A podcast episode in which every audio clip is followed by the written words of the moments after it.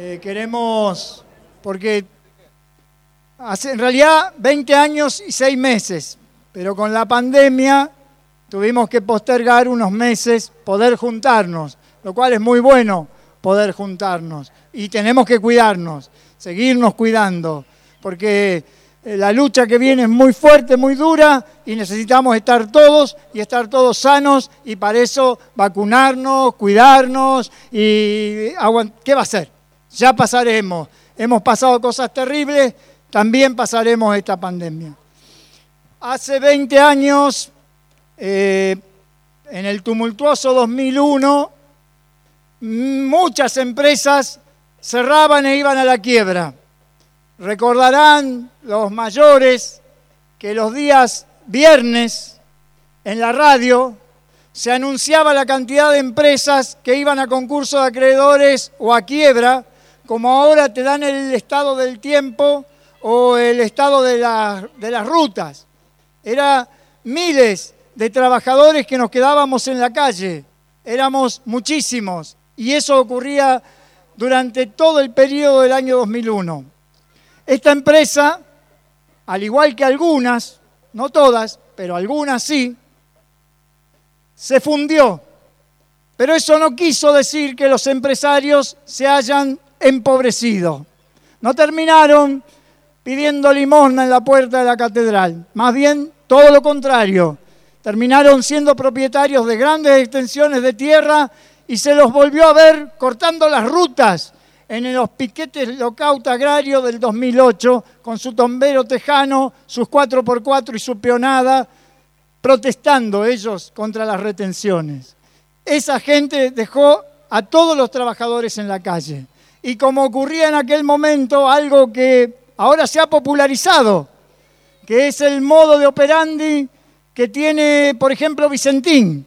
Es decir, vas a la quiebra, compras el supermercado, justo con la suerte que te dan un préstamo, un banco que a las 24 horas quiebra, no pagás la hipoteca, no pagás el préstamo, ni pagás el supermercado, y eso va pasando de mano en mano por distintas quiebras sucesivas hasta que aterrizan tres o cuatro aves negras que entonces empiezan a joder que quieren el desalojo. Así es lo que hoy con Vicentín queda claro, es algo que muchos señores empresarios, dueños de la ciudad, acostumbraron a hacer y llevar adelante. Llevar a la empresa a la quiebra, dejar a los trabajadores en la calle y hacer una buena y suculenta capitalización en esa operatoria. Contra eso fue que nos rebelamos y organizamos junto a todos estos, algunos no habían nacido, eran muy chiquitos, pero otros sí, y tomamos este establecimiento. Recuerdo la asamblea cuando presidimos la asamblea de Tomar, eh, basándonos en la experiencia que habíamos tenido en el año 91 cuando tomamos este mismo supermercado como Supercop, les dije a todos, votemos la toma y vemos en tres meses qué pasa. Bueno, aquí estamos. A los seis meses,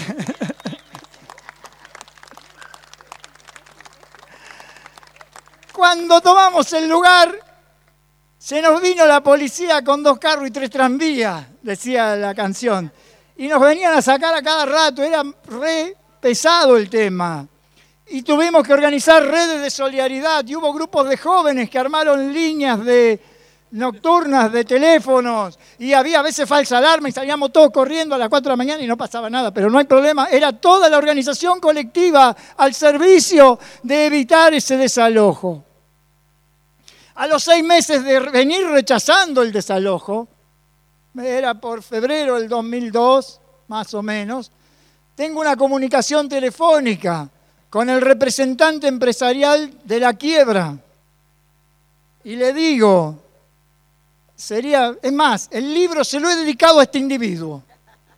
Todo el libro se lo dedico siempre más o menos a mis compañeros, a los que luchan, pero esta especialmente la dedicatoria a ese funcionario patronal que me dijo cuando yo lo llamo, mire, señor, hace seis meses que nos manda la policía, no nos pudo sacar. Vamos a tener que sentarnos y negociar una salida, una solución a este conflicto. Y me dijo, oiga, con usted y esa gente no vamos a negociar nada. no hay nada que negociar, porque solitos en cinco meses más, en siete meses más, salen gateando, cagados de hambre. Eso nos dijo. Eso nos obligó a desarrollar una política. Discutimos en asambleas una política de resistencia para semejante agresión. Poder judicial en contra, policía que se nos venía con toda, absoluta imposibilidad de buscarle una salida. Y esa política fue desarrollar la más amplia, enorme movilización, combinada con la más amplia y enorme solidaridad con todos los demás sectores del movimiento obrero y popular. Cada día que pasaba, por necesidad primero y cada vez más por convicción, fuimos viendo que la lucha eficaz es la lucha colectiva y la lucha compartida, que el establecimiento podía sostenerse si era asumido y utilizado por el conjunto de las organizaciones del movimiento obrero y popular. Y así empezó esta batalla, esta larga pelea. Creo que ahí había, estaban los del NET, los compañeros del NET y del TEL que venían, que eran jóvenes, que van a tener que estudiar el conflicto laboral más largo de la historia, muy factiblemente. 20 años sin poder cerrarlo. Pero pudimos sostenerlo por esa política de unidad en la acción, defensiva, de resistencia. Lo que no quiere decir uniformidad de pensamiento. Lo que no quiere decir que ni siquiera entre nosotros nos llevemos con mucha simpatía, pero sabemos anteponer el interés colectivo por sobre cualquier divergencia que tengamos, porque es la mejor herramienta, la más eficaz para enfrentar las agresiones y las adversidades que nos plantean nuestros enemigos de las clases explotadoras.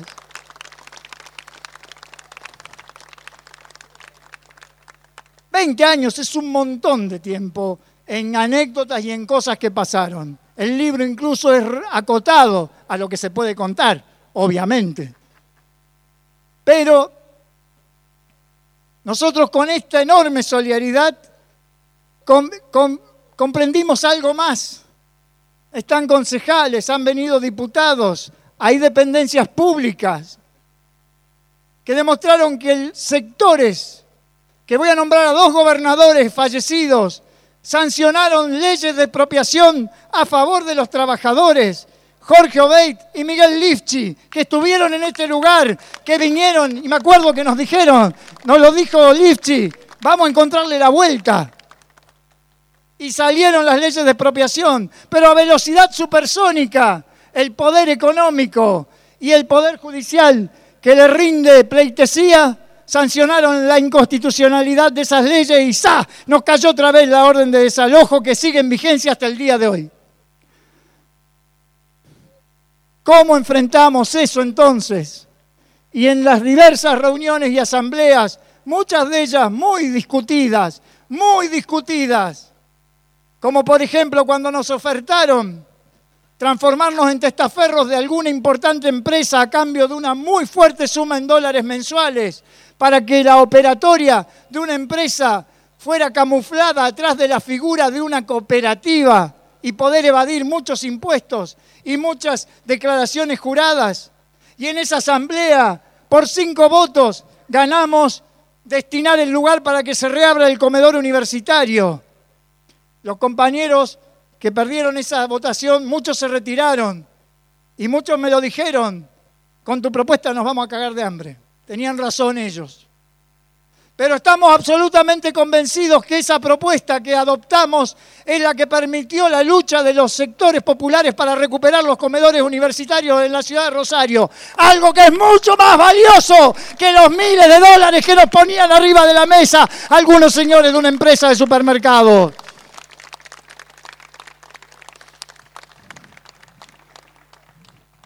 Así que, y con la lucha recibimos un enorme apoyo de decenas de personas y de organizaciones que se fueron instalando, que fueron adoptando el lugar. Y cada vez más, me acuerdo los jubilados fueron de los primeros que aparecieron, la PDH, los compañeros de tantas organizaciones, la Subsecretaría de Economía Social y Solidaria, porque apareció un fenómeno. El Estado le brindamos que pueda utilizar el lugar, a condición que lo utilice y lo utiliza gratuitamente, pero a condición de desarrollar políticas públicas de inclusión social. El bachillerato trans es para incluir, la economía social y solidaria para incluir, las cooperativas de cartoneros es para incluir, el horno está para bollos era para incluir, un dispositivo provincial, todo eso lo fuimos llevando adelante, la galería de humanidades de UNR es para incluir. Y eso es lo que creemos que hay que estar al servicio de esas políticas. ¿Eso quiere decir avalar gobernantes? No, cada cual vota quien quiere pero sabemos anteponer el interés colectivo por sobre la, la aspiración individual. Y ese es el gran aprendizaje de estos 20 años de lucha. Nuestro más grande aprendizaje y que cada día se fortalece es que las diferencias pueden ser enormes de visiones futuras, pero saber encontrar los puntos inmediatos en los cuales podemos luchar y articular y movilizarnos de manera conjunta es indispensable. Es debido a muerte entenderlo. Si no lo hubiésemos entendido nosotros, nos hubieran sacado a patada. Por eso lo aprendimos, para que no nos saquen a patada. Y eso es lo que queremos contar en estos 20 años. La enorme responsabilidad que nos da la solidaridad recibida es profundizar este curso de acción. Han pasado un montón de cosas. Gobiernos, gobierno y gobierno.